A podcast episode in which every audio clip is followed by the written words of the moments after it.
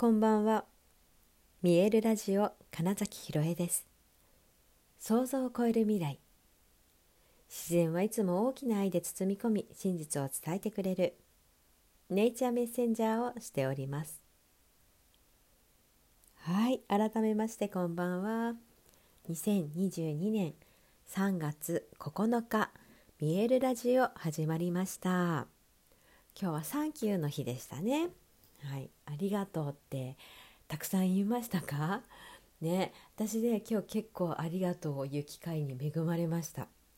というのも、えー、昨日かなお話ししましたが今日は俳優のための演技力を高める勉強会ということで、えー、プロデューサー小柳さんが主催し、えー、私がゲスト講師として、うん、リアルでの勉強会をやってきました。えー、昼12時半くらいから集合して、えー、夜10時までみっちり、うんとね、2クラスやって8時間くらいね4時間4時間ぐらいでやってきました。で、すごく、あのー、めちゃくちゃ本当にね私ありがたいなと思って、うん、その場にいたんですけどねこれまでに私が、まあ、俳優としてやってきた30年近くとあとその例えばその作品の数で言ったら160本以上主に舞台が多いですけれどももちろん映像作品も込みであと振り付けをで関わったとかそういうのも込みで160以上もしかしたらもうちょっと増えてるのかな？あの1数えたのが多分2年前か3年前の時点なので、うん、多分そこからは全然増えてるんですけど、まあ、なんとなく目安ね、うん、っていう作品をやってきたこと。であの振り付けをやってもう24年とかなんかそういうねことだけじゃなくって、えー、最近の例えばその見える体ほぐしのその整体セルフケアセルフメンテナンスっていう部分だったりそうだなあのコーチングとかうーん何て言ったらいいのかなその見えない世界とか、えー、マインドセットの部分とかそういったえー、感覚感触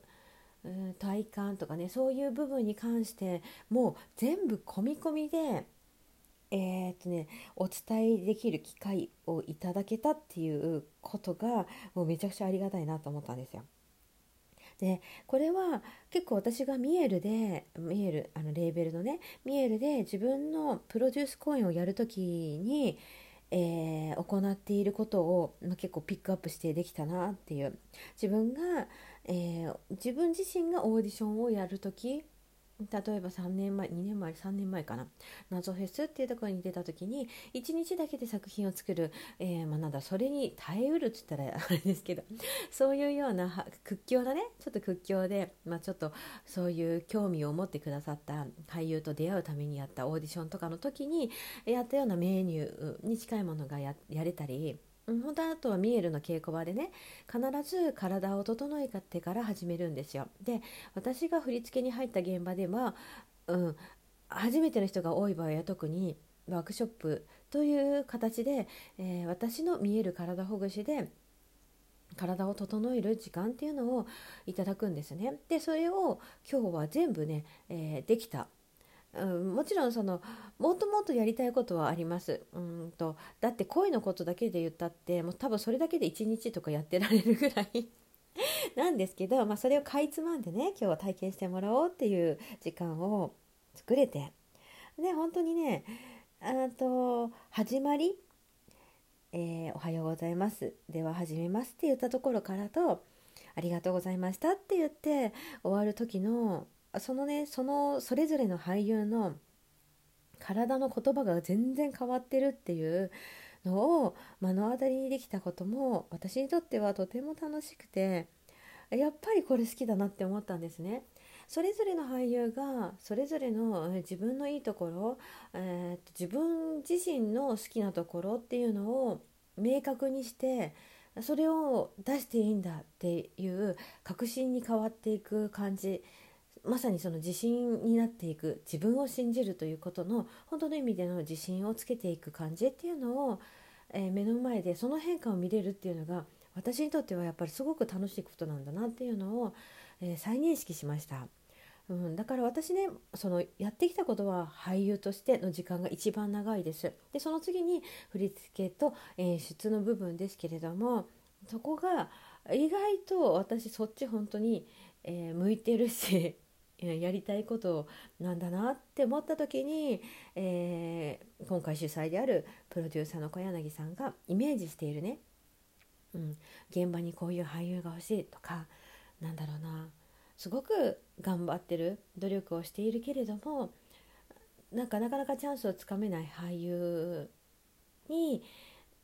これだって何かをつかんでほしいみたいな部分を守ってるからこういう機会をねこういう勉強会俳優のための勉強会というものを用意しているんですけれどもそこがすごくその根底にあるうんと作品作りの部分となんだろうな俳優という職業とか、えー、生き生き方というかねうん私結構そう俳優って生き方だなとは思うんですよね職業というより、まあ、その生き方とに関して、えー、よりうん輝きを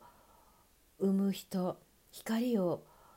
持ち続ける人っていうのを増やせたらいいなっていうのを私は俳優の経験からで小柳さんは、えーと、そういう前線で活躍する人たち俳優と呼ばれている人たちとの関わりから、うん、もっともっと可能性を秘めたこれから活躍するそんな俳優との出会いを求めているし、えー、そこに対してちょっと力を注ぎたいなって思ってるっていうのが今日やってみてやっぱりやっぱりそうでしたよねっていう感じ、うん、っていうのも思いましたし小柳さんご自身が自分のその体の可能性ということをすごく紐解いている感覚っていうのが私が違う角度からですけど自分の体ってすごいんだなめちゃくちゃ可能性があるぞっていうことにたどり着いたことっていうのもすごくやっぱ感覚が近いなって思う、うん、つまり、うん、なんだろうな周波数とか波動とかそういう本当にチャンネルが合うんだなあったんだなっていうのをとても感じるその今日一日8時間だったんですよね。であのありがたいことにね本当にちょっとした休憩とかでも、えー、質問とか、うん、これはどうだったんですか？疑問を持ってみるとかこうしてみたいんですけどこれってどう思いますか？っていうその意見をもらいに来てくれる俳優がすごくいてで私ねそう今日どあの昼の回も夜の回も必ず最初に聞いたのはなぜなぜこれを今日受けようと思ったのかここに参加しようと思ったんですかっていう質問を、ま、何人かピックアップしてさせてもらったんですけどこれね、ま、全体にもだから一緒に考えてほしくってつまり、えー、行動人間が動こうって思う時って絶対何かきっかけがあるんですよ。あるから何か行動するわけですよね。うん、単純に飲み物を飲むということもそうですよね。喉が渇いたなという。欲するっていう。何かがあるからこそ飲み物を飲む冷蔵庫を開けるとかそういう次の行動に移るわけです。でこれをね実はめちゃくちゃ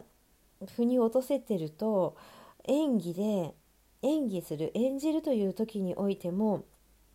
この感覚で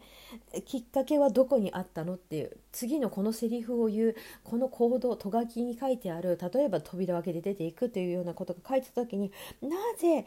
それをやることになったのかというきっかけをちゃんと本の中から見つけ出すことができたりするわけですよ。で必ずそのきっかけがあったから動いたんだっていう部分を忘れない、えー、きっかけってつまりゴールを描けた瞬間でもあるのでゴールから目を離さないそこにラスをかけ続けるという意味でもきっかけは絶対に、うん、持っている忘れないことっていうのをすごく、えー、お伝えしたのとあとね、うんと、なんでっていうその自分はこうなりたいからこういたいから受けてる、うん、っていう答えがあるはずなんですよ。それがまあ、意図とそして目的なんですね。全ての行動においてその意図と目的を持って取り組むことで、えー、そこから受け取るものの量がすごく増えるんですよ。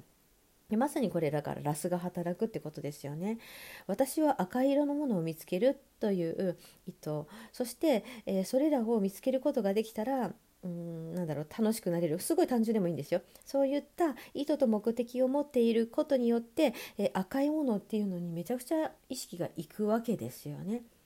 うん、単純に言うとそのくらいのことなんだけども自分の中のその目的と意図と目的というものを持っているそこにそしてあの何かに挑むあると、うん、本当にね世界の見方が変わるし、えー、自分自身の成長吸収することの、量がめちゃくちゃ変わります。でそのことをすごく今日は最初にちゃんとお伝えしてじゃあこの場をどう過ごすのかどんな自分でありたいのかっていうのを、まあ、明確にしてもらうとこから始められたっていうのも良かったなと思っていますしそこでねやったことたくさんの体の整え方そして、うん、声の使い方五感を意識することでただそこにいるけれども、えー、気になる存在ってどういうことだろうとかね、うん、なんかそういったトータルのさまざまなことをとても私も楽しくお伝えできたし、うん、たくさん変化を見ることができて本当に、うんとてもとても刺激的な楽しい時間を過ごすことができました。はいということで本日もご視聴くださりありがとうございました。2022年3月9日見えるラジオ金崎ひろえでした。おやすみなさい。